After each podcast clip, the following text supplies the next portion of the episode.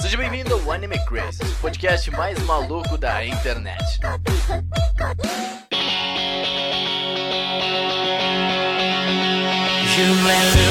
Olá, sejam todos muito bem-vindos a mais um Anime Crazes. Eu sou o Renan e... papel? Nem sei o que é isso aí. Falou Nunca nem vi. novinho. Falou Vou novinho. dizer isso para uma encadernadora! Ah! Oi, gente, aqui é a Tati e eu tenho um projeto secreto de fazer edições de colecionador encadernadas manualmente por mim de mangás, mas eu não sei quando isso vai poder ser possível. Um dia, É Tatiana, isso. acredite seus sonhos. Por exemplo, eu vou dar um bom exemplo de que sonhos dão certo. Hoje eu queria comer um hambúrguer. Eu fui comer um hambúrguer. Nossa, hein? É verdade. É isso aí, galera. Olha, eu queria só dizer pra vocês nunca contratarem o Renan como coach, Exato. Jamais. mas eu gostaria de fazer uma Acredito exposição, sabe? Às vezes eu De hambúrguer? Eu penso assim, ah, eu não vou fazer pra galera, eu vou fazer uma exposição de capas e coisas que eu pensei, eu vou É imprimir. legal. Eu gosto. Eu mesma. Próximo Taxstation, ó, quem sabe. Olha aí, ó. Já joguei. Digam aí, mandem e-mails, digam se vocês botam fé. Valeu. Eu boto fé. Eu já botei fé, isso que importa. E aí, pessoas, aqui é o Gusta. E, né, estamos entrando no Digimundo dos mangás digitais. Olha Nossa. só. Quem diria? Digimangás, digitais, digimangás são campeões. Que Mangá Shinka! Então tá, né? E bom, gente, hoje nós vamos falar de mangás digitais e a ascensão deles aqui no Brasil e no resto do mundo também. E como eles nos afetam também, né? Essa ascensão e, e- e como que a gente tá tentando migrar do papel para o digital. Eh, inclusive, nós fizemos um podcast exclusivo, eu e o Seru, logo depois de voltar da livraria. A gente falou assim, caraca, né? A gente tava numa livraria em 2019 e sendo que tá tudo na nossa mão, tá ligado? E aí a gente fez um podcast exclusivo falando sobre a diferença dos, do mangá digital e do mangá físico, né? Então, Para você escutar, basta ser um dos nossos apoiadores. Seja um apoiador. Mas é isso, hoje vamos falar sobre isso. Vai me ouvir falando mal de Nanatsu. Sempre vale a pena.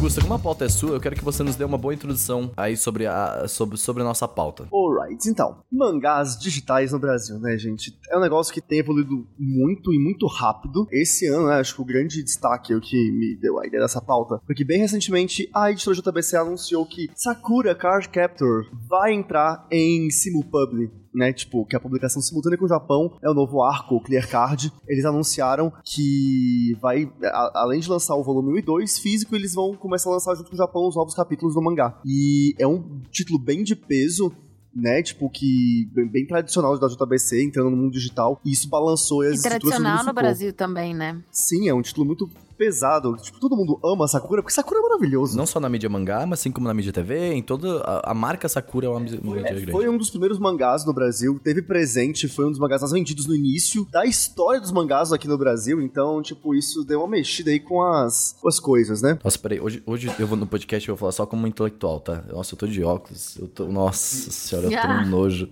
Vou falar assim, não, porque Sakura, ele realmente mudou a vida do brasileiro. Conte-me mais, Renan. Fale mais, ô Renan intelectual. Vai, tira o óculos, eu só deixo. É, o que acontece é que.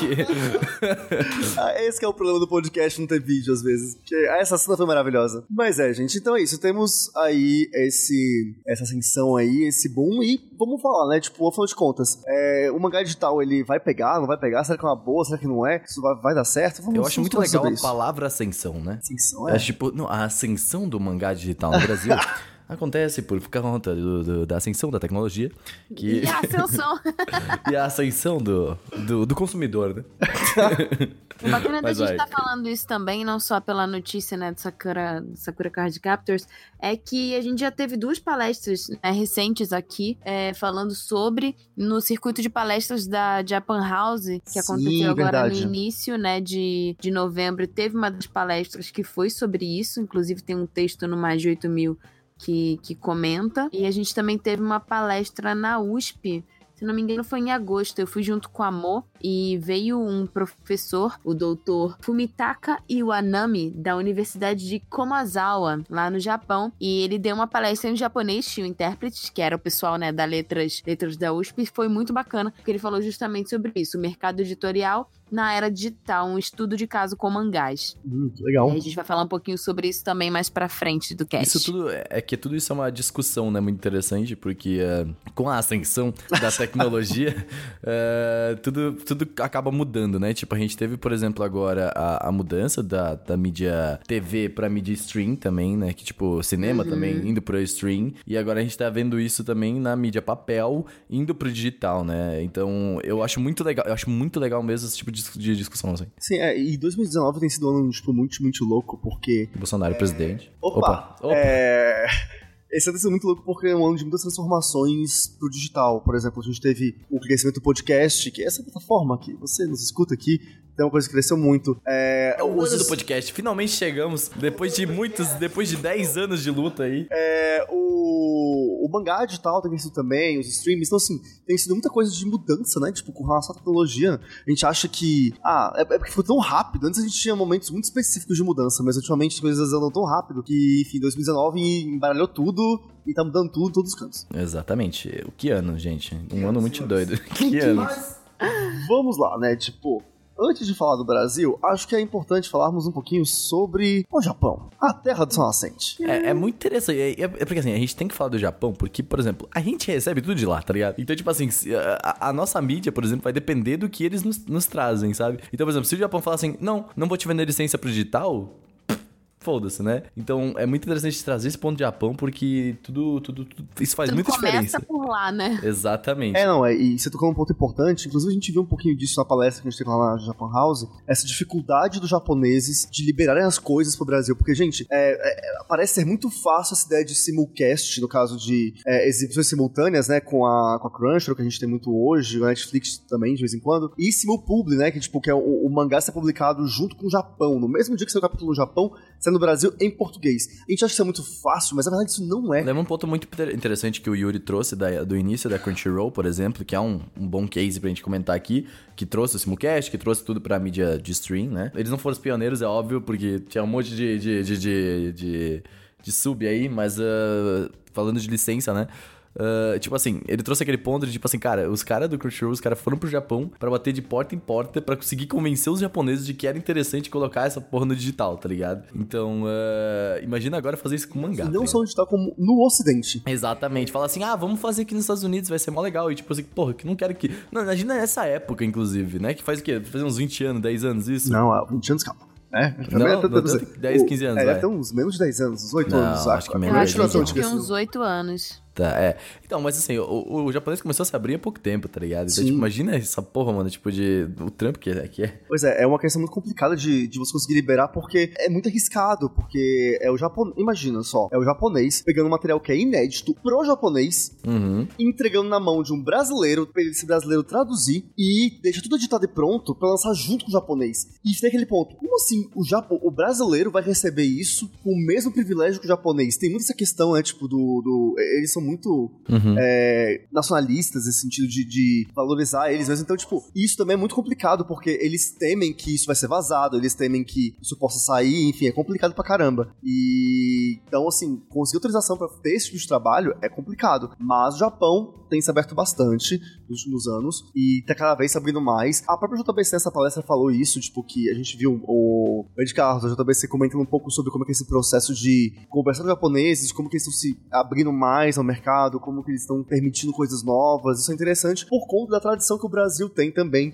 de consumir e comprar esse tipo de produto. Totalmente. E também é legal eles estarem né, se abrindo, justamente porque cada vez mais as pesquisas mostram em relação à indústria, é, esse mercado de animes e mangás, que o que eles chamam de overseas, que é tudo que é fora né, do eixo asiático, é o que tá dando. A gente comentou isso em um podcast já sobre isso, né, Tati? Da ocidentalização, alguma coisa assim, né? A gente comentou isso no podcast com a Gabi Xavier, que foi Isso, sobre da a indústria da animação, né? Exato. Então, nesse cast a gente fala bastante sobre isso, que a gente analisou, né, os relatórios da indústria de, de animação Uhum. e eles falam justamente isso, que cada vez mais o overseas é o que consome mais. Então, aquela velha história do a sua opinião não importa, é só o Japão, tá caindo por terra cada dia mais.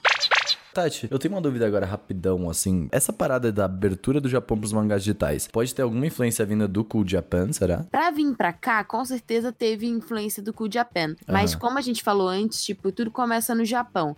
Então, assim, é, como eles são uma sociedade muito tecnológica que faz absolutamente tudo pelo celular, inclusive com o celular sendo o bilhete único e o cartão de crédito deles, Sim, sim. né? Eles só passam o celular no leitor e pronto, foi debitado. Na, é, é muito natural para eles que eles consumam a leitura pelo digital. E isso com os livros já tinha acontecido há muito tempo. Então, assim, não é novidade que em algum momento aconteceria com o mangá. Com o mangá não é tão fácil quanto como é com o livro, porque justamente é uma é uma leitura visual em que a ordem, né, do, do quadrinho, os quadros são muito importantes, né? No Uhum. entanto que mais pra frente eu vou falar um pouco sobre essa parte visual da dificuldade que os autores têm de passar um conteúdo que funcione ao mesmo tempo no físico pro digital, né? Isso é uma Sim. das coisas que o professor falou. Mas de acordo com a pesquisa que foi feita no jornal Mainichi de 2019, 16% do consumo atual no Japão é digital e 94% é impresso, né? E de 2014 para frente, os e-comics estão crescendo e a tendência é que eles vão cada vez mais se igualar e depois vai inverter. Então a leitura do digital vai crescer. É, inclusive, assim, tem um texto maravilhoso. Aqui a gente vem indicar, gente, vários textos muito bons, se vocês pegarem mais informações sobre vai isso, se botar vocês quiserem. na- no link da, do sim, podcast. sim. É um texto lá do Biblioteca Brasileira de Mangás. Que inclusive participou da de como jurado no Anime Awards ano passado, então. Sim, Uhum. Top. E eles é um texto que fala sobre como é que tá o mercado no Japão. Esse é um pouquinho antigo, ele é de é, março desse ano, então tá um pouquinho desatualizado. Mas ele fala um pouco sobre o, a evolução dos mangás digitais mesmo por lá. Aí a gente tem aqui dados de 2014 até 2018. E a gente percebe que em 2017, pela primeira vez, a venda de volumes de mangás, né, tipo, superou a física. A venda digital superou a venda de, de volumes físicos. E esse número aumentou ainda mais em 2018. E a tendência é que esse ano aumente mais ainda, né? O, o mangá dig- digital, ele tem uma ascendência desde 1980. Aqui, tô- eu tô vendo uma, uma- a, a parada. Na verdade, ele começa contabilizado em 2006. Exato. Seis. 2000 Aqui, ó, beleza, aqui, ó, entendi. 2006. E em nenhum momento ele abaixou, ele só cresceu. Isso é Exatamente. bem em 2000, isso aí, é 2005 começou a, a venda de mangá digital e a partir dali ele só teve crescimento, tá ligado? E enquanto ele teve crescimento, as revistas e o volume físico foram só decaindo, tá ligado? E existem dois tipos de volumes físicos, né? Tem o volume de revista e o volume Uhum. do que a gente chama de tankobon. Porque, pra quem não sabe, o mangá ele é lançado geralmente em uma revista que eles chamam de Zashi, que é Uhum. uma revista que é um compilado de vários capítulos, né? De várias A obras. famosa Shonen Jump. Né? Aquela Shonen Jump que parece uma lista telefônica. É. Exato, é enorme. A gente tem uma depois, a gente coloca uma foto nos stories, olha aí. Uhum. E eles fazem com uma qualidade mais baixa, justamente porque os japoneses consideram as Zashis é, descartáveis. Inclusive, tem, um, te- um, tem um vídeo sobre isso no nosso canal do YouTube, que é a Mochan explicando sobre a Exato, é muito diferença. legal. É muito legal, que ela mostra direitinho. E aí, né, quando as vendas são boas, eles vão lá e publicam o Tankobon, que é o volume único, que é o que a gente conhece aqui no Brasil e que a gente tem as versões Tankobon ou as versões meio Tanko, que eram muito Hum. populares, né, no, na década de 90 anos 2000, que eram aqueles bem fininhos, né? Mas lá, então, quando eles chamam de venda de de volume, eles dividem, né, os volumes e as revistas no físico. Sim. Pois é, e aquilo. É, que se a gente parar pra olhar aqui no gráfico, vai perceber que em 2018, a venda de mangás digitais, né, de os tancos, vamos dizer assim, digitais, ele já é maior. É, mas ele Já é bem pouco ainda. Então, é assim, tipo, mas ele, é- ele já é, tipo, maior do que a venda de volumes físicos. Tem uma venda de volumes físicos da década de 90. Tipo assim, então assim, o, hoje, é, em pouco tempo, ele já já alcançou essa meta, sabe? Tipo, Em 2017 estava igualado, praticamente. Exato. Então, assim, é um negócio que tá absurdo. Esse ano, é porque assim, em 2017, é, a venda de física e digital ficou muito pareada. Em 2018, deu uma distanciada boa. esse ano vai Esse ser ano, absurdo. provavelmente, vai, a tendência é que tenha sido um negócio, assim, muito maior. Tem um ponto muito interessante dessa parada, por exemplo, a venda de revistas foi algo extremamente baixo, que foi diminuindo cada vez mais, se tu for ver, em comparativo com o volume físico e com o volume di- digital, né? E a gente nem tem um dado de revista digital sendo vendida ainda, sabe? Tipo, de tão baixo que ela é. Eu tava vendo, tipo, em comparativo com a revista física, aqui na, na, na, na, na nossos, nossa, se tiver com os dados aí, a revista física, por exemplo, em 2018, de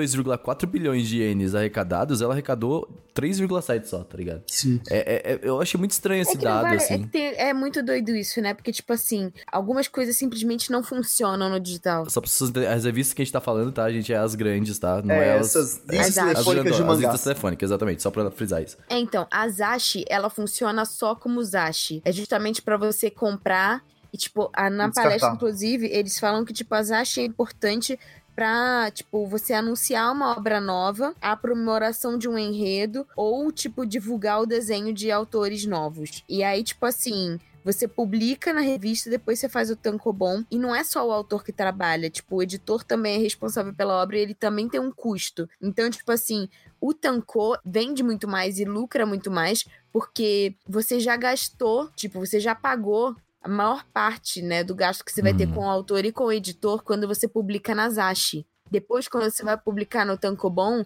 o seu custo é bem menor. É, tem uma parada bem interessante também das Ash, que tu vê, por exemplo, ela é uma loucura visual, geralmente, né? Tipo, não é aquelas capas que nem do volume, que é um pouco mais eh, tranquila. E essas, nessa loucura visual, a gente não entende japonês, mas, por exemplo, tu consegue entender que tem um monte de publi ali, principalmente na capa tem publi. Sim. Se for ver nessa mesa que a gente tem aqui, tem várias maquiagens. E ela é muito pra isso, porque, tipo, é muito difícil vender publi, por exemplo, em um volume, entendeu? Mas nessa daqui, por ser algo descartável, algo da semana... E as enquetes também. Exatamente, que tipo Isso a é uma galera... coisa que ele também fala, que tipo assim, na Zashi, uma das coisas que mais incentiva o público japonês a consumir são as enquetes que acontecem. E essas enquetes, elas são muito legais pro público ajudar o autor a decidir coisas em relação a personagens, em relação ao enredo, enredos. né? Uhum. E isso é muito bacana. Tipo, por isso que eu acho que a Zashi nunca vai morrer, porque você acompanha meio que em tempo real e de uma forma mais próxima com a- o autor que tá publicando aquela história. É, eu acho, eu acho difícil, assim, já falando tudo isso aqui, é, adiantando um pouco no, geral, eu acho difícil qualquer coisa que eu comentar aqui que existe hoje morrer. É a mesma conversa que tem do tipo. Do rádio e da TV, lembra? O, o rádio vai morrer com a televisão. A televisão vai morrer por causa do DVD. Não vai, gente. Caralho, que foi isso? Sabe, tipo, não vai. É, é, é, é vó falando. É vó e avó falando. Não morre, gente. As coisas se transformam e se ressignificam. Vamos dar um exemplo, gente, assim, uh, só pra entender o que a gente tá falando. Por exemplo, a gente tem. Quando você estuda publicidade, a gente sempre isso é muito.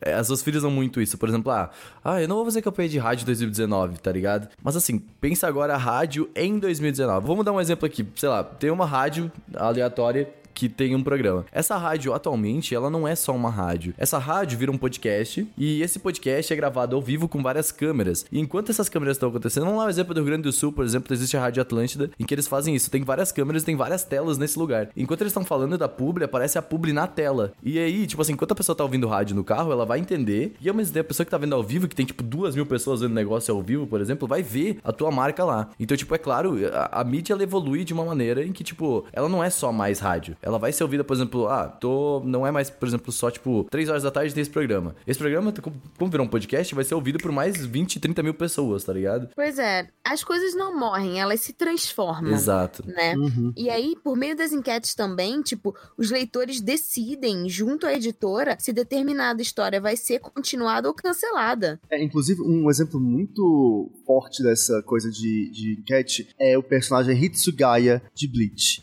Que é um personagem, tipo, ganhava disparado todas as enquetes de Bleach como personagem favorito, que todo mundo amava, todo mundo gostava. E graças a isso ele ganhou, tipo, muito destaque na história, mais do que era Sim. planejado inicialmente. E também, eu lembro que o segundo filme de Bleach foi quase um filme solo do Hitsugaya. O Kirishima mesmo no, no Boku no Hero também tem ganhado cada vez mais popularidade e tá tendo, tipo, um- uma história meio que só dele ali. Teve um episódio só dele agora, não. Exatamente. Nessa season. Então, né? assim, e, e, tipo, se você acha que ah, a pessoa vai lá por livre espontânea vo- vontade, vontade é, votar. Bondade. É, é bondade e vontade. Não.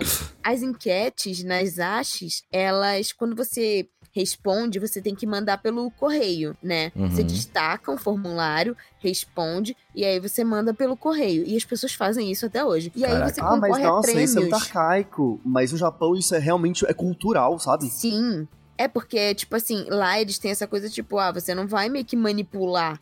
Esses uhum. votos, entendeu? Eles estão vindo. E aí, quando você manda, você concorre a prêmios. Então você pode ganhar bicicleta, pode ganhar um PC, um celular, tem várias coisas. Fora os merchants. Eu tenho alguns pontos, principalmente com a revista Zashi, que eu acho ela, por exemplo, ela vem perdendo muito espaço. Tipo, muito espaço de verdade. a gente vê nos, nos próprios dados aqui da, que eles passaram pra gente. Ela tem perdido muita visibilidade. Eu acho que justamente por conta desse cultural deles, sabe?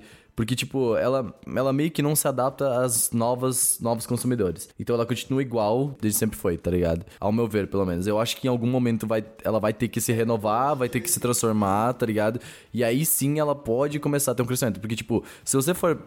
Acessa o link aí que a gente deixou no, na descrição. Se você for ver os dados, tipo assim, ela é extremamente mais baixa do que a venda de volumes e mídia digital. Sim. E mesmo assim, ela, é, e ela ainda é mais barata. Tipo, isso que é estranho. Porque, tipo, a mídia mais barata é a primeira é. que o pessoal compra, tá ligado? Ligado? E isso é muito estranho. Então, tipo, acho que em algum momento vai rolar uma reformulação, uma transformação dela. Seria bacana se eles incluíssem, tipo, QR codes Exato. em que, tipo, sei lá, viesse um comentário em áudio do autor, que só tivesse nas Ash, por exemplo, Sim. sabe? Você escaneia e você escuta o autor falando, ah, quando eu fiz isso, eu pensei nisso, nisso e nisso. Caraca, mano, que ia ser muito foda. É. Não, mas assim, hoje em dia, é, meio que já tem uma, uma questão, por exemplo, eu acompanho muito Love Live, né? E Love Live faz muito dessa questão de, de votos para definir, ah, quem vai ser a idol center da, do próximo single, qual vai ser o próximo set de roupas. E muitas dessas votações têm ocorrido já online. Essas enquetes, votações começam online, e aí o resultado muitas vezes é por alguma revista, ou enfim, mas o digital tem, tem, tem sido muito utilizado. Então, é, as achas talvez estejam começando ou a perder um certo espaço, ou tentando se ressignificar, seja na internet. É uma coisa que talvez então, a gente podia depois precisar mais de um podcast exclusivo sobre isso, porque eu acho que seria bem, bem interessante.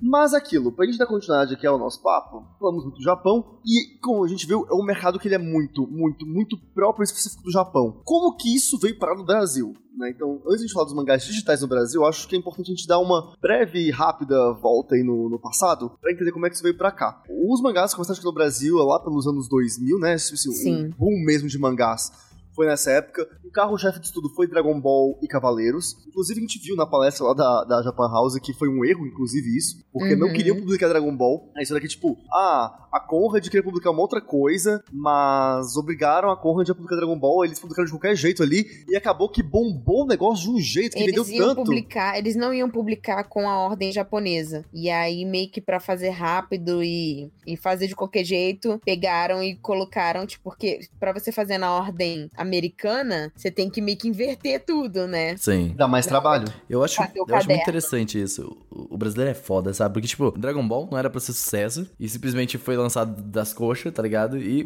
tá ligado? Cavaleiros do Zodíaco, mesma coisa. Não, e foi lançado, e foi lançado, tipo assim, eles queriam, tipo, fazer coisas, tipo, com mais páginas coloridas e não sei o que, e não, fizeram o mais Sim. barato possível, preto e branco, com a ordem japonesa exatamente. e bombou. É. E o Cavaleiros do Zodíaco foi a mesma coisa, tipo, era pra vir pra cá só pra ter algum desenho na TV, ter alguma coisa, sabe? Comprar a preço de banana o negócio. Pra poder vender boneco. Pra poder vender, exatamente, vender boneco, e aí foi isso. O negócio e, e essas duas coisas são duas coisas mais relevantes do Brasil é, atualmente. As marcas mais valiosas Exato. em anime hoje no Brasil é Cavaleiros e Dragon Ball. Os vendem igual água no Brasil até hoje. Então, assim, é, é bizarro pensar isso. gosta de coisa que era pra ser merda, né? Mas é complicado. E essa semana saiu um relatório falando que Dragon Ball é a 15 marca mais valiosa do mundo. Caralho. De, tipo, merchandising. O Goku pode ser um pouco duro às vezes. pois é, mas aí quando veio esses mangás pra cá, a gente teve um formato adaptado pro Brasil, que foi formato, como a Tati comentou, que é o meio tanco, né? Que é equivalente a encadernados com metade dos capítulos que tem um tanco, é um volume completo japonês. O formato foi muito utilizado. É, era mais antes era muito mais. Exatamente, antes era muito mais próximo dos gibis né? Quem lembra uhum. da Sakura, Gibi da Turma da Mônica, é, era bem que era tipo assim, que eram volumes men com capas menores, né? Sakura, eu tenho a coleção de Sakura inicial, a primeira que lançou no Brasil, sem ser o, o rework depois. Eu tenho a primeira. E, tipo, o papel é de jornal, a capa é colada com aquela cola mais vagabunda. Uhum, que é amarela. É, que é amarela. É Nossa, uma amarela demais. Então, assim, era 2,90 um volume desse mangá. Uhum. Era muito próximo do gibi, porque era a linguagem que a gente conhecia né? Então, e o gibi sempre foi muito popular no Brasil por conta do jogo da Mônica, os próprios gibis da Disney, né? Do Mickey, da, do Pateta, do Donald e tal. É, tinham muito sucesso, então os mangás foram tentar ficar próximos a isso. E, meu Deus, o negócio estourou. Foi um negócio, tipo assim, fez um boom. Dragon Ball Cavaleiros foram os primeiros grandes carro-chefes, mas a gente teve também depois o, lá, a segunda leva que veio aí com Sakura, Samurai X e Yu Hakusho, começou a trazer novos títulos, né? Tipo, Video Girl Eye, uhum. e, enfim, tantos outros mangás e começou a ter um, um boom muito grande mesmo. A gente tinha tido o boom dos animes e chegou o boom dos mangás, porque ficou uma coisa muito popular. Toda banca de revista tinha várias coisas de mangá e todo mundo comprava, todo mundo quer saber. Eu acho que é doido, porque nessa época não importava se o anime estava passando ou não estava passando, se iam fazer um anime ou não sei o que, pra ter essa decisão, sabe? A, a gente recebeu muita coisa diferente. E eu sinto que hoje em dia a gente não, não tem tanta coisa diferente. Meio que, tipo, por conta da crise, as editoras têm que escolher títulos que tenham mais material de apoio pros fãs do que uhum. simplesmente uhum. escolher uma coisa que, tipo, ainda não teve nada aqui e o mangá vai ser a primeira, o primeiro sim, sim. passo, sabe? Mas por incrível que pareça, que não abriu aqui na minha frente dado que eu estava esquecendo de comentar, mas lá no início dos anos 2000 a gente tinha em média, desce aí rapidinho, só pra ver alguma coisa, 2001. Em 2001 a gente tinha 87 volumes em média publicados nas bancas, né? E agora em 2018 tivemos 391. Então o negócio subiu muito, muitos mais novos títulos, mas também muito porque a gente tem outras formas de divulgação, né? Não, é, a gente não pode levar isso em consideração. Exatamente, a gente não pode levar tanto em consideração isso, porque, tipo assim, se for ver, é uma mudança, é um momento interessante, mas assim, em 2000 2002 a gente, e 2003 já tinha 200 e pouco. E em questão de números publicados, não há um crescimento tão contínuo assim, entendeu? Porque a gente teve um crescimento interessante de 2002 a 2000, 2007, em que se manteve crescendo. A gente teve uma, uma queda muito brusca em 2008. E aí ele não, não, ele não cresceu mais tanto, sabe? Ele continuou nos 300 e pouco. E teve uma, um, um, grande aumento em 2013. 13, 14, 15. É, e tal, que ele teve um aumento muito grande e a gente voltou a estabilizar em 391 aqui depois, 400 e pouco para 391. Então eu não acho uma mudança que eu posso considerar, tipo, nossa, caraca, sabe? Que crescimento. Mas você pensa que tem 300, 400 títulos diferentes. De mangá, você diz, né? De mangás. Se alguém me perguntasse, ah, quantos títulos diferentes de mangá você acha que tem que estar sendo publicado no Brasil? Eu diria, tipo, ah, uns 20, 30. Isso é uma publicação, tipo, mensal, é isso? Ou é anual? Qual é a medida? É, é anual, é, e cada ano. Tanto que foi publicado hum. por ano. Por exemplo, a gente também tem mangás publicados em um ano. É. Então, uh... É, não ser títulos, né? São, tipo assim, são 391, tipo, volumes de mangás produzidos Exatamente, nesse não ano. são títulos, entendeu? Que, por exemplo, pode ter um mangá semanal é, aí. porque eu acho que, tipo, pra gente fazer esse paralelo, acho que o certo seria a gente comparar a quantidade de títulos publicados ao ano. Exatamente. É, aí a gente não tem, acho que, esse dado, que eu não pelo menos Porque não... aí, tipo assim, daria pra gente fazer uma análise de ver, tipo, se eles estão trazendo novos títulos, se são republicações, porque o que eu sinto hoje em dia é muita republicação de edição de luxo de coisa Exatamente. clássica que a gente sabe que vende, e muita publicação de, é, mesmo que sejam títulos, entre aspas, novos, mas que já tem, tipo, o streaming, já tem uma série na Netflix, já tem, sabe, já tem mais material de apoio do que simplesmente só lançar o mangá. O único que eu posso é, citar... Ou que são de autores que já veio pro Brasil, já teve, tiveram títulos no Brasil antes, né? O único que eu posso citar agora no momento que eu me lembro que não tem isso é o Atelier of Witch Hat. Uhum. Que eu não lembro se a autora, tipo, fez outra coisa. Não tem ainda anime e veio pra cá, tipo, e tá fazendo sucesso. Exatamente, era esse o ponto. Por isso que eu não acho uma considera um crescimento, sabe? Eu acho um crescimento normal, que teve, que deveria ter na indústria, assim, tipo, muito normal. Mas eu acho ele bem, bem singelo, assim, ainda.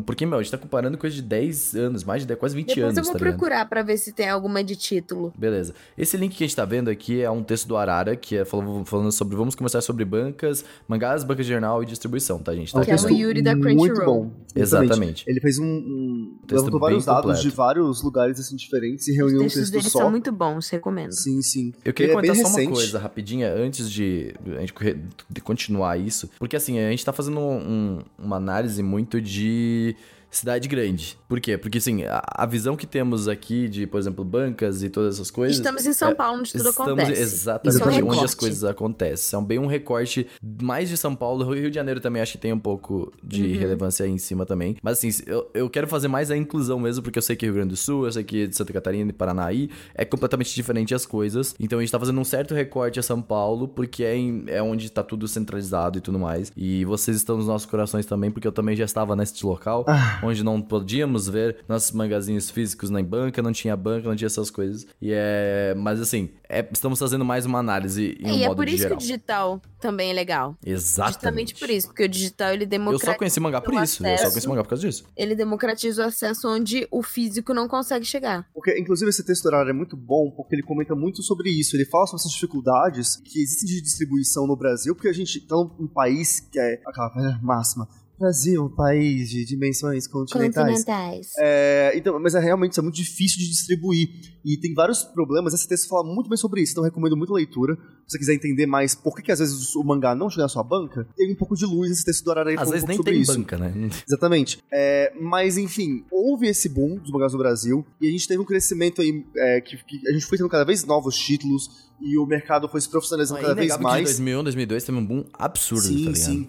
E aí começamos a ter crises no mercado, porque é, teve essa onda que o mangá cresceu junto com o anime, aí o anime deu uma baixa, o mangá também ficou meio assim nas pernas, e aí as coisas começaram a ficar um pouco mais instáveis e hoje a gente caminha para uma estabilidade, né, pro, o mercado hoje de mangás ele busca uma, uma estabilidade, buscar um, um- um formato próprio, andar mais de forma É, não independente. só isso, mas a crise editorial por dívidas que teve aqui no Brasil O que próprio mercado físico, né? O, o mercado de, de publicações físicas não é só o, o mangá que tá tendo dificuldade de ser vendido, como também revistas, jornais. E isso o negócio tá um pouco complicado.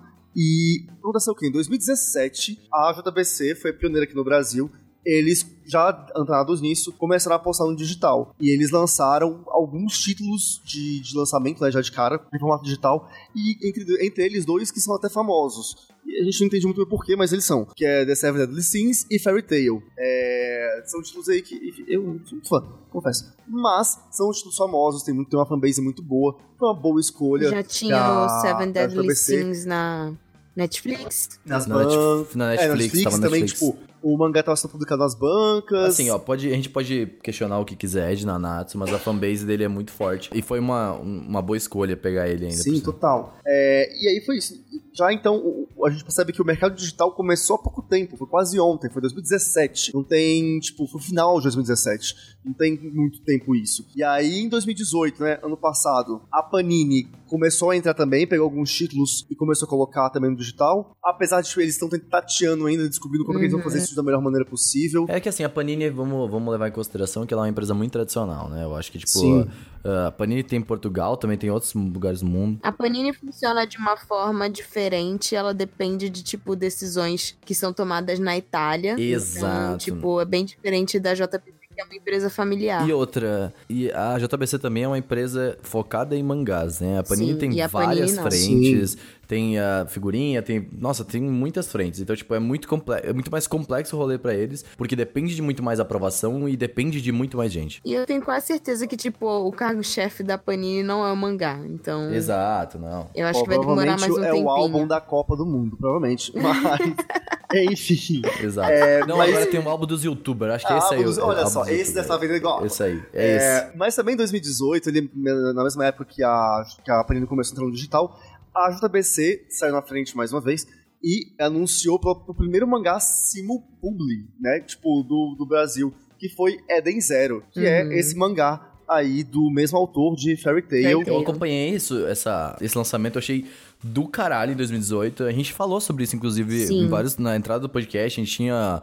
Nos recados tinha uma sessão de notícias e a gente comentava sobre isso, algumas coisas. A Tati também, a gente, a gente acompanhou todo o processo. Foi muito interessante ver, porque, tipo, a gente meio que tava vendo uma mudança real, sabe? Tipo, de, de, de, de como é publicado. Eles fizeram um teste com uma obra menor e aí depois meio que realmente deslancharam com o Nanatsu de novo. Pois é, no início desse ano, eles lançaram o, simul, o simulpubli de The Seven Deadly Sins, e agora temos aí também Sakura Card Captor Clear Card, que é o título de mais peso, né, e que a gente fica até um pouco mais assustado, tipo, eu não esperava por isso no momento. Porque aquilo, a Crunchyroll já tem um simulcast, uma coisa que é muito tradicional e já tá muito, há algum tempo Ah, estabelecido. o simulcast é um diferencial muito grande do Crunchyroll, inclusive. Porque, é, mas assim, as pessoas é acham uma que é coisa que fácil, só veio- que, tipo, Não, você é uma difícil. equipe muito preparada pra isso. É, a gente tem, por exemplo, a- o Tengu às vezes comenta sobre ele e fala, mano, às vezes quando eu pego esse simulcast eu vejo que o bagulho é louco, tá É, ligado? só que o lance é, a Crunchyroll trouxe isso porque ela traz dos Estados Unidos. Ela só Sim. adapta os contratos pro resto do mundo. Mas aqui no Brasil, uma empresa brasileira trazer um Simulpubli, tipo, isso é algo que foi muito. Eita. E um Simulpubli do japonês. Exatamente. Eu conversei com o Edi foi... sobre como a equipe deles faz para isso acontecer com o Nanatsu e realmente é, é um milagre, assim. As meninas lá são muito boas e você requer um tanto de confiança das empresas japonesas para conseguir fazer um simulpublic. É, e assim, hoje a gente não tem muitos simulpublics. Se eu não me engano, eu posso. Eu pesquisei, mas não consegui achar todos exatamente, então talvez nada seja errado, mas é, o primeiro simulpublic foi Eden Zero, da JBC. O segundo foi The Seven Deadly Sins, também da JBC. Todos da JBC, tá, gente? O terceiro foi Hero, que acho que é um mangá de. É, é Hero alguma coisa. Que é um mangá também do mesmo autor de Eden Zero, que reúne aí Raven Master, Eden Zero e Fairy Tail. É um crossover meio. Provavelmente tem um rap nele também. É, um é, é meio salada juntou todo mundo ali. É, e o quarto título, e mais atual, é Sakura. Então a gente tem quatro, somente quatro Simulpublic. E com a mesma equipe, né? Uhum.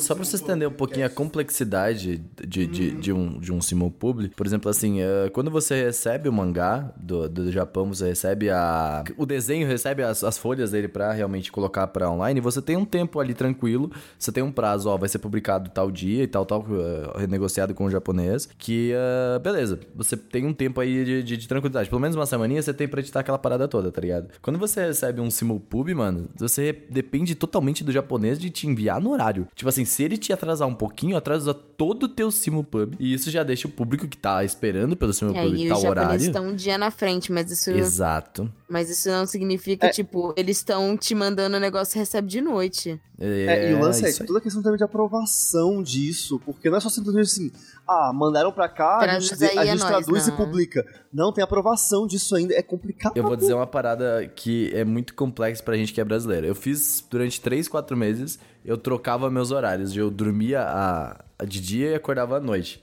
E ficava acordado à noite, de, pra trabalhar à noite e fazer as coisas do Anime Crazy à noite, quando eu trabalhava de casa. Cara, isso é cansado, é cansativo. Porque, porque teu corpo não tá pronto para Teu corpo quer dormir à noite, teu corpo não quer dormir de dia, tá ligado? E só à noite nós liberamos determinados hormônios. Exatamente. Quando então, não temos tipo... contato com a claridade. Exatamente. Então, quando eu fiz isso para fazer notícias em tempo real. Trabalho assim, insalubre. Exato, foi bem trabalho insalubre. Que eu ficava tipo assim, mano, que isso eu tô fazendo na minha vida, tá ligado? Tipo, é absurdo, assim. É, mas assim, isso é foda, porque eu, claro que eles não ficam toda noite trabalhando assim. É, deve ser o que? Uma noite por semana, duas vezes por semana.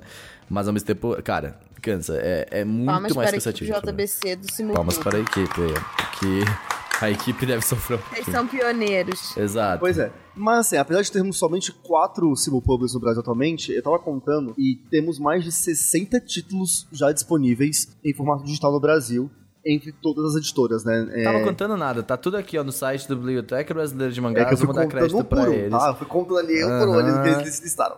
Mas ó, tem grandes títulos, inclusive, como a Onohana, a gente tem também é, Blue Exorcist, a gente tem o ED0, como comentei, Fairy O link tá todo aqui, tá, gente, do, do site é, pra vocês. Hunter x Hunter, que foi um grande anúncio. Pra vocês que tem Kindle. Exato, tudo tá no Kindle. Exatamente, tudo no Kindle. É, Bleach hoje se encontra aí já no back. Bleach tem, tem uma treta muito grande que não se encontra mais os mangás no Brasil para fechar a coleção, pra você ler história.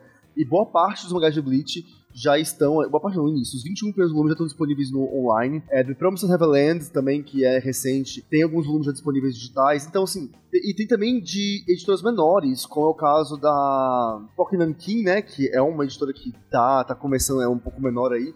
A gente tem aí três mangás dela, como Guardião, Guardiões do Louvre, O Preço da Desonra e Virgem Depois dos 30. Esses mangás estão disponíveis de forma completa e no digital. Então, assim, é, são muitos títulos aí. E tem mais a caminho. A gente vê aqui que tem várias coisas. É, tem o próprio Dragon Ball que vai sair agora. Exatamente. Panini, Dragon Ball, que foda isso. Vai sair também Naruto, é uma expectativa muito grande de sair também. É, então, é que assim, a gente tem que comentar aqui, porque a gente teve uma, um bom ponto no ano passado. Não sei se vamos comentar sobre isso. Deixa eu ver se tá na pauta, não tá. Então temos que comentar. Que foi, Tati, você lembra de quando isso aconteceu? Acho que foi esse ano ou ano passado, não lembro agora. Que foi o lançamento do aplicativo da Shonen Jump. Da Shonen Jump, da não, da, da Shueisha. Você, não sei se você pegou isso, Gusta. Uhum. Que é o lançamento de tudo gratuito, basicamente, para você ler. É um Manga Plus. É um Manga Plus. Tipo, tudo gratuito, isso aqui em inglês, para você ver.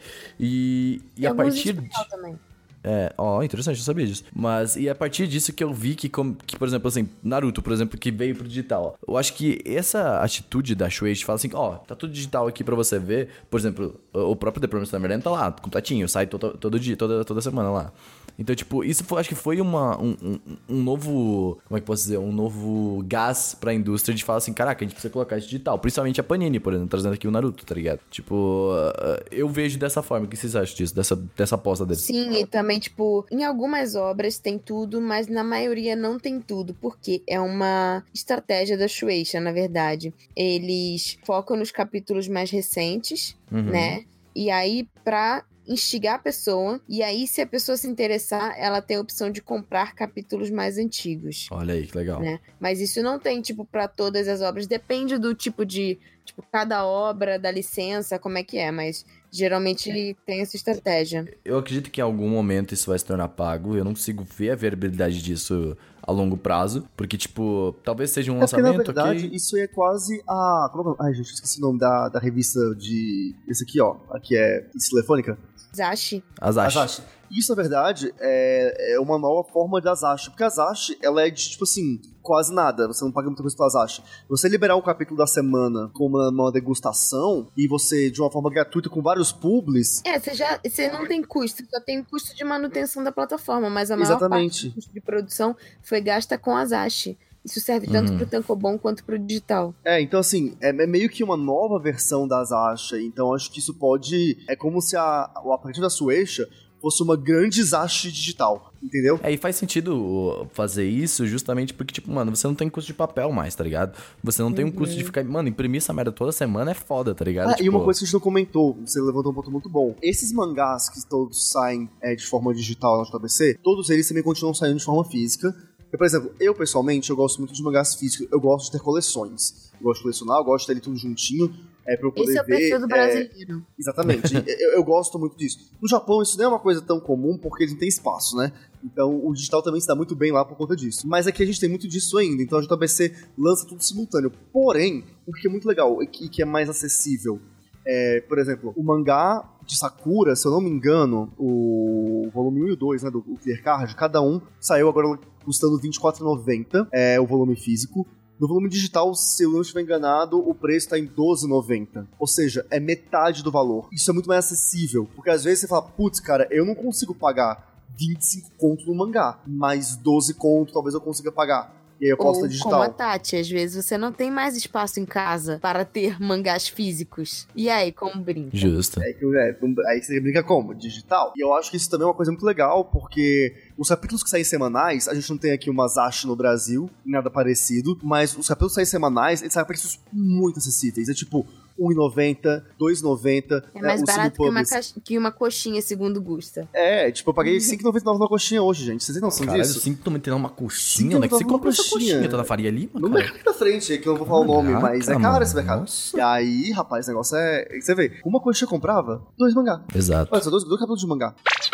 Mas bem, gente, vamos, vamos, vamos fechando, trazendo nosso ponto final aqui. E aí, o que, que vai rolar para 2020, gente? Esse, que, que, que, que estamos esperando pro mangá digital? Primeiro, eu acho que a pirataria vai diminuir cada vez mais. Porque é. vários sites de mangás piratas foram fechados, inclusive o maior deles, que era o Mangamura, foi fechado em uhum. abril de 2018. E teve um outro recentemente que foi fechado esse ano, tô tentando lembrar o nome. É, então esse aplicativo da Shueisha também ajuda. Mas eu, tô, eu fico preocupado aqui com o fator Brasil. Porque aquilo, no Brasil, é, que é uma coisa que a gente tem que comentar com um pouquinho à parte, a gente, enquanto os mangás estavam bombando lá fora, tipo, nas bancas e tal, e tendo esse crescimento de mercado e tal, ao mesmo tempo, teve o boom dos scanlators, né, junto com os fansubs. Sim. E o brasileiro hoje, que consome mangá, o público que consome atualmente, que já é consumidor de mangá, ele tá acostumado a consumir no digital de forma gratuita. Que é isso, você ir lá, baixa o seu capítulo que o escritor lançou de graça, você não paga nada por isso, você vai ler feliz e contente. A minha preocupação é, este público, ele tá preparado para poder começar a pagar? Vou te dar o ponto sobre isso, do ponto da pessoa que consome esse mangá e da pessoa que também era a pessoa que baixava os RMVB do, dos, das fansub aí, tá ligado? Vai mudar uma hora ele vai falar assim, fala, caraca, mas esse aplicativo aqui é melhor, hein? Caraca, mas aqui chega na eu hora, mano. Eu acho que se houver investimento em Simulpub Exato. em infraestrutura digital, de plataforma, eu acho que uma hora a migração vai acontecer. Como que as pessoas começaram a migrar pro Crunchyroll, por exemplo? Eles viram um diferencial Era mais ali. cômodo. O simulcast é, é mais fácil, mano. Tipo, porra, não precisa ficar baixando. Tá tudo aqui já no meu aplicativo, tá e tá ligado? em português. Tá em português, exato. E tá com uma tradução foda, que é uma. tá, tipo, uma Bem mais boa, rápido Bem mais rápido. Ah, o aplicativo funciona de uma maneira melhor. Eu sei que, tipo, se eu abrir, vai funcionar. Eu sei que, tipo, vai tá lá. Ah, e eu sei que também tá numa qualidade melhor, que é, tipo, 1080p, mano. Tipo, tá vendo anime em 1080p, velho. Imagina que uma JBC ou uma Panini criam um plugin é, que é compatível com o Kindle, de aplicativo que você baixa e você nem precisa, tipo, comprar direto da loja da Amazon. É, eu queria dizer, é isso que eu estou sentindo falta hoje. Tipo assim, eu pessoalmente, é como eu falei, eu gosto muito de consumir, eu vou continuar comprando os volumes físicos. Sakura, por exemplo, que é uma obra que eu amo, eu vou ter a coleção, continuar a coleção física. Mas, é, e assim, o lançamento do, do Simulpub me incentivou a ir pro digital, porque eu até hoje não consumi mangá digital. É, tipo, não consumo, muito por essas dificuldades. Mas por ser Sakura, por ser um anime que eu, uma história, né, um mangá que eu gosto muito, eu vou dar essa, é, eu vou me, me- me liberar esse esforço. Só que o grande ponto é, eu, eu sinto falta de ter esse aplicativo da JBC, o aplicativo da Panini, que é um lugar onde eu possa baixar e encontrar tudo de forma Tá fácil. rolando uma movimentação de que eu vi há pouco tempo. Não sei se vocês conhecem até o aplicativo Manga Rock. Vocês já ouviram falar desse aplicativo? É um Sim. aplicativo que era muito grande, provavelmente o mais Não acessado. foi fechado? Foi não foi fechado. Ele se fechou para voltar assim como o Crunchyroll voltar de forma legal. Oficial. Uhum. Voltar de forma oficial agora. Ele provavelmente vai ser o pioneiro nisso e que vai vir com licenças. Porque pra Gosto. ele foi a mesma coisa do Crunchyroll, foi o mesmo esquema, tipo, começou com fansub e tal. E aí agora eles falaram assim, ó, estamos fechando todos os nossos, nossos serviços pirata e estamos voltando daqui a um tempo com serviços somente oficiais. Provavelmente, pra eles faz, tomar uma atitude dessas, eles têm um contrato foda na mão, tá ligado? Eles não fariam isso. Tipo assim, aquela porra da dinheiro. Tinha muito download, tá ligado? Tipo, muito download mesmo. Então, tipo, é um aplicativo muito bom, um aplicativo que funcionava de uma maneira incrível, Sim, de eu já verdade. tive o Manga Rock por um O tempo. Manga Rock é um aplicativo muito, muito bom de verdade. Mas isso impacta no Brasil? É, Eu, eu, eu, tô, eu tô querendo deixar a conversa mais no Brasil, porque a novidade tá por aqui. Então, mas é que assim, o Manga Rock ele já era uma- um, um- um aplicativo que concentrava fansubs brasileiras, entendeu? Ele já era um aplicativo que tinha sua versão em português, que era um aplicativo que, Sim. que era acessível para o brasileiro, tá ligado?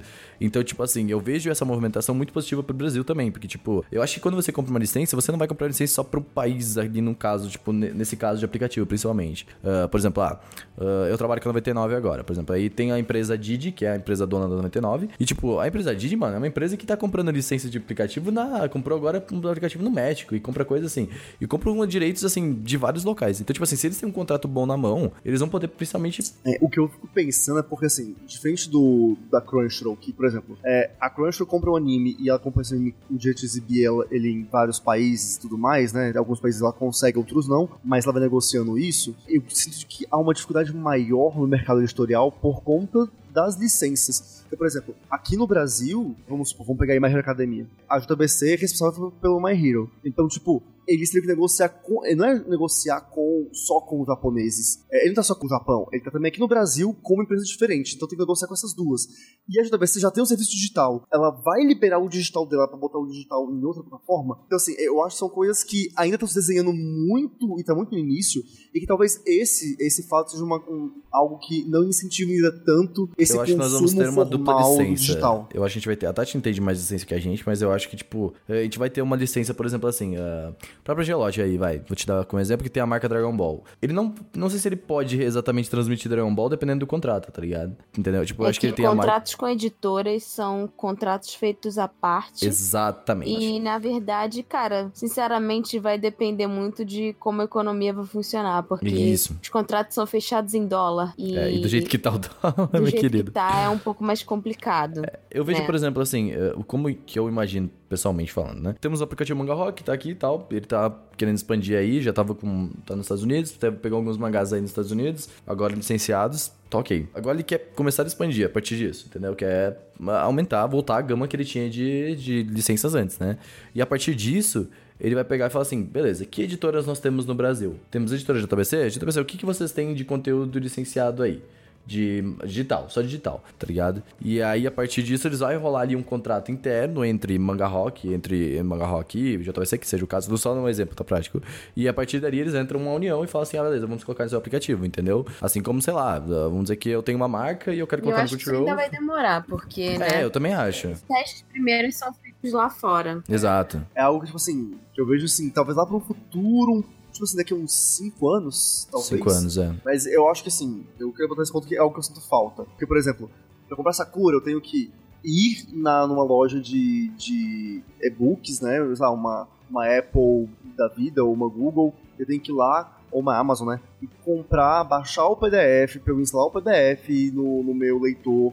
Não é prático, sabe? Tipo, é, e aquilo, quando a gente para e pensa, é, pensa na cabeça de quem consome Scanlator, é muito mais fácil ter esse trabalho todo pra organizar na minha pasta do meu computador de forma mais... É, mas é que assim, você isso tá acaba não uma, incentivando Você tanto. tá vendo uma, você tá uma visão um pouco limitada. Por exemplo, pra mim é muito prático baixar um aplicativo, baixar um mangá. É, tipo, muito prático. Eu tenho um aplicativo que não vou divulgar, mas, mas tipo acho... assim que assim, é, na verdade, como a gente falou no início do cast, todas as coisas que vão acontecer aqui no Brasil dependem do Japão. Claro Uhum. que a gente tem um perfil de público consumidor que se comporta de forma diferente por conta da nossa situação econômica e até por conta, né, do demográfica. Mas eu acho que assim, primeiro a gente teria que pensar é, na forma como o mangá é produzido, tipo, no Uhum. Japão. Isso é uma das coisas que foi falado na, na palestra que eu fui lá na USP. Porque, assim, existe meio que uma questão que os mangakas querem continuar fazendo mangá que é porque é considerado uma arte tradicional japonesa, mas ao mesmo tempo eles estão perdendo muito público para publicações asiáticas como chinesas e coreanas, que são as webcomics, né? Uhum. E aí, é, eles estão vendo uma forma de, no futuro, fazerem uma publicação que seja, tipo, boa tanto pro físico quanto digital e que no digital tem algumas features, tipo, tem alguns extras que faça a pessoa, tipo, achar que vale a pena consumir daquele jeito ou pagar mais pra ter daquele jeito. Então, tipo assim, em alguma página ter alguma animação ou ter alguma nota de voz do Ah, autor. a própria parada do webcomic, que é a questão do, da música, né? Que eles usam Sim, existem também. webcomics, inclusive, que já tem, tipo, música. E aí eu até perguntei pra ele, tipo, ah, tipo, pro professor, né? Existe um interesse, né, que nessas versões digitais, tipo, tenha essa inserção? E aí ele falou, tipo assim, é até interessante, mas pro público ocidental, porque pro público japonês, eles não estão, tipo, interessados nisso. Se for pra colocar, tipo, mídia como música ou como animação, é mais lucrativo, tipo, fazer filmes e, e anime. Uhum. Mas eles acham que a tendência vai ser, tipo, ter produções diretamente pro digital e do digital ser publicado no papel. Talvez isso venha, eu acho que assim, essa questão do, do- da- das features novas, eu acho que ela não vai ser um- algo, o começo, sabe? Por exemplo, ah, o que motiva muito também, por exemplo, sei lá, a Netflix, acessar a Netflix, tá? Netflix tem as séries interativas que são agora um diferencial da Netflix, tá ligado? Então, assim, eu acho que isso vai vir com o tempo, sabe? Eu acho que vai ser. Inicialmente eles vão começar com o básico, com o fácil, pra testar mercado, tá ligado? E tipo, assim como foi o aplicativo da Shueisha. Eu acho que o aplicativo da Shueisha, inclusive, ele, ele vai se tornar algo muito maior, entendeu? Ele é Sim. algo agora um pouco, eu posso dizer, entre aspas, flopado. Não é flopado porque tem muita gente que usa, é claro. Mas ao mesmo tempo ele tá só em inglês, ele não é muito acessível e tal, assim, mas é um aplicativo que funciona muito bem, entendeu? Então eu acho que ele vai se tornar algo muito maior ainda e acho que a partir disso que talvez comecem a vir mais coisas di- diferentes. Só que assim, o problema ainda do aplicativo da Shueisha é porque ele é da Shueisha, sabe? Tipo, ele é de uma editora, ele é de uma parada. É, mas Seria- sempre vai ser, tipo, a tendência é essa. Como tem serviço de streaming, vai ter o serviço da HBO, vai ter o serviço Sim. da Netflix, tipo, a tendência é a gente ter vários É, claro, aplicativos, o- cada um de problema uma é que- editora. O problema é que a gente não começou realmente com a Netflix. A gente começou com o aplicativo de editora, entendeu? Então pode. eh, Por exemplo, a Netflix não é nenhuma produtora, não é nada, tá ligado? Eles só começaram a comprar licenças e colocar filmes lá, Mas entendeu? aí virou uma produtora, e agora não Exato. tem diferença nenhuma se é uma Netflix ou uma editora. É, então, mas é que o que eu digo é que a gente fez o processo reverso, entendeu? A gente começou como uma, uma editora colocando os mangás deles no aplicativo, tá ligado? Isso, pra mim, atualmente limita um pouco, sabe? Tipo, as outras obras. É, limita, mas é o jogo do dinheiro da- e do lucro. É assim que. É, talvez que esse a caminho toca. contrário, inclusive, deve ter sido feito já visando isso, sabe? Exatamente. É, é a próxima tendência. dinheiro. O, o modelo Netflix inicial, ele não funcionou hoje, porque antes era interessante, porque o mercado, é, tipo, ninguém apostava muito no streaming, no digital. Então, tipo, ah, beleza, tem um lugar que a gente pode botar tudo nosso lá uhum. e eles estão custeando isso, tudo bem. Quando viram que a Netflix é muito certo, falaram, opa, então peraí que eu vou ter o meu filão aqui. Tira da Netflix, como foi o caso que a Disney fez, a Fox fez, a Sony, todo mundo fez, tirou coisas da Netflix e falou, beleza, eu vou criar o meu. E vai ter só no meu. Então, tipo, esse formato morreu. A exclusividade é um padrão que vai ter no futuro também. Sim. Exato. Mas, todo modo, essas coisas que a gente tem que, vamos esperar para ver o que vai acontecer. Mas, assim, acho que de momentâneo e rápido, eu acho que, né, pensando em 2020, acho que pode facilitar esse acesso aos mangás a gente ter mais títulos simulpubli, porque isso é interessante. Porque aquilo, eu sei que o Scanlator, ele pode ser muito rápido, mas ele jamais vai ser mais rápido que o simulpubli, porque... Porque eles estão pagando. Essa é, a parada. Porque, tipo assim, o Simul Public recebe antes do que eles vão receber, sabe? Estão pagando para serem mais rápidos, né? Eles têm, eles têm o dinheiro. É, é, então isso pode incentivar mais a gente ter mais leitores de formato digital no Brasil pro ano que vem. E eu acho que as editoras acabarem falando mais, porque é, eu acho essa questão do colecionismo muito forte de mangá vai muito para um público. Velho. É, mais velho, tipo, que cresceu ali nos anos 2000 comprando mangá e tal. Mas um público novo, adolescente atual, tipo, sei lá, um moleque de 13 anos que facilmente leria My Hero Academia, ou, enfim, qualquer outro, outra história, para esse, pra essa pessoa, pra esse moleque, pra essa garota, o formato digital é muito mais atrativo. Sabe que eu gostaria? Que as editoras passassem a usar o formato digital como termômetro para publicação física. Ou é, seja, também. lança alguns capítulos de uma coisa que tá meio que fazendo sucesso no Japão, sei lá, esse Spy vs Family, tá, tipo, fazendo uhum. muito sucesso agora. É, que tem muita gente, tipo, spamando pra ler não sei o que, tipo, tenta fazer, tipo, um simul pub. Eu não sei como funciona essas licenças, tá? Não sei se dá para fazer, tipo, licenças por capítulo ou algo assim. Mas faz um simulpub durante certo tempo e se tem muito acesso nesse tipo de, de, de publicação, eles vão lá e publicam físico.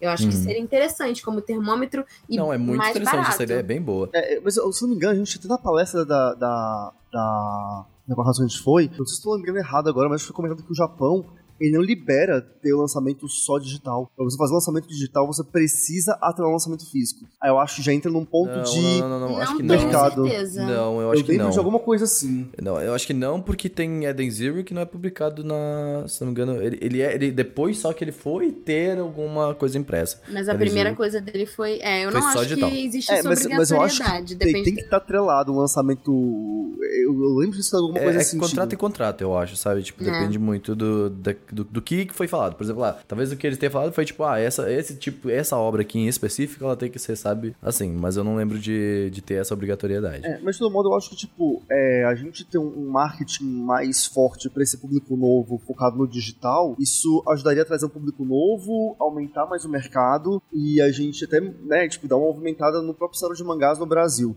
Eu acho uma coisa que falta. Eu não sei até porque, eu não sei porque até agora, tipo, não existe coisas tipo, sei lá, distribuição de passes ou de, de acesso de alguma coisa em faculdades ou escolas, Sim. ou sabe? Sim, palestras sim. dentro de escola, é, nossa, tipo, escola pública, ou tipo, ajudar numa biblioteca. Tipo, não, não entendo por que não tem isso. Eu recebi uhum. o CD da Anitta em 2014, lá, sabe, na porta da minha faculdade, quando ninguém sabia o que, era, o que ela era é. e, e, olha o que é ela que, é assim, é hoje. Então, assim... a, gente, a gente vai, se a gente falar isso, a gente já não tem mais muito tempo, mas assim, pra finalizar, eu acho que a gente, um dia a gente tem que falar sobre marketing e mangás, porque, né? É, Vamos é combinar. Isso é uma pauta bem e interessante. Nessa pauta eu queria já dizer, eu queria chamar muito aqui uma pessoa que poderia contribuir com essa conversa, que é a Mara do Mais 8 Mil. Exato. Que essa Sim. pessoa já fica o convite aqui. Você está ouvindo, eu sei, é, eu sei que ela escuta a gente, eu sei, eu sei que ela escuta, então fica o convite para gravarmos esse podcast. E inclusive eu vou indicar para vocês, também para fechar aqui, um texto dela, ela, lá no Mais, Mais 8 Mil, que ela fala como ela se descobriu como uma leitura potencial de lugares digitais. Esse texto é muito bacana, vale a pena você ler, você que quer conhecer também mais sobre ah, ter essas barreiras igual eu tenho também, de poxa, mas nunca pensei em ler mangá digital, gosto de ler o físico. Esse texto é muito bom. Outro texto muito legal é o texto dos, dos Chimichangas, que inclusive eles indicaram a gente, então, em alguns textos sobre portais interessantes para se ler. e eles falaram que ó, é possível ler mangá online de forma oficial hoje em dia. Então é um texto muito interessante e que fala várias, sobre. Tem vários lugares bacanas que dá para você ler oficialmente Exato. por 0800, não só o aplicativo da Shueisha. O Chimichangas é muito legal, acesse o portal, é muito bonitinho. É, agora é isso. A gente espera que né, o, os mangás aí continuem crescendo. É, acho, assim, a gente tem muitas limitações, dificuldades aí com a Panini, JBC, é que são as maiores, as menores também, como a New Pop, é, Pop Nankin, enfim, que tem um, um, tem tentado fazer coisas diferentes. Eu acho que tá muito legal. De todo modo, a gente tá movimentando o mercado. Acho que a gente tem muito que melhorar, mas estamos num caminho. Acho que os mangás, eles. Eu espero muito, pelo menos, que os mangás cresçam ainda mais aqui no Brasil. A gente tem novos títulos, a gente tem novas. A gente deu várias consumos. aqui, ó, várias assessorias para vocês, tá? Aqui a gente deu várias ideias, é só tudo de graça, entendeu? A gente aqui tá fazendo um, um, um, serviço a vocês, então ouçam o que estamos falando aqui, porque depois nos dê royalties. É, e vocês também estão escutando a gente, o que vocês queriam ver esses mangás? Comentem pra gente aí no, nos comentários, mande e-mails. nos comentários, eu, eu, amo essa frase. É. Comenta, comentar onde, né? Pode comentar também pelo Twitter ou pelo nosso Instagram maravilhoso ali, ó. Tudo arroba Anime Crazy. Exato, muitas gente. coisas que a gente comentou aqui talvez apareçam lá nos stories do Instagram, que a gente falou do, principalmente das artes e tal, então tem uma olhadinha lá, né? E sexta-feira, então, hoje tem de Crazy, né? Olha aí. Vamos lá. é isso aí. Tchau.